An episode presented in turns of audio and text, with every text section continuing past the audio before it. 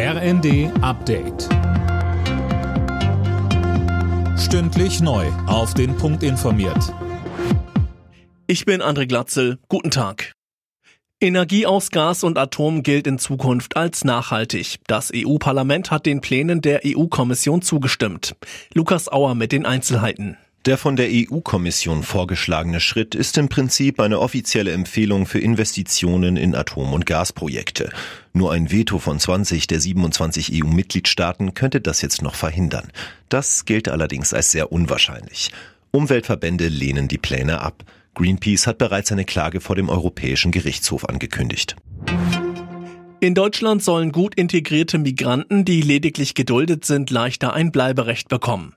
Einen entsprechenden Gesetzentwurf hat das Kabinett beschlossen. Voraussetzungen, um dauerhaft hier zu bleiben, sind gute Deutschkenntnisse und ein Arbeitsplatz. Trotz des wachsenden Drucks aus den eigenen Reihen, der britische Regierungschef Boris Johnson lehnt einen Rücktritt ab. Er werde weitermachen, sagte Johnson im Parlament. Zuletzt hatte sich die Regierungskrise zugespitzt. Mehrere Staatssekretäre sowie der Gesundheits- und der Finanzminister waren zurückgetreten. Grund? Unzufriedenheit mit dem Führungsstil des Premierministers. Der hatte zuletzt einen seiner Getreuen mit einem Spitzenjob versorgt, obwohl dem Mann sexuelle Belästigung vorgeworfen wird.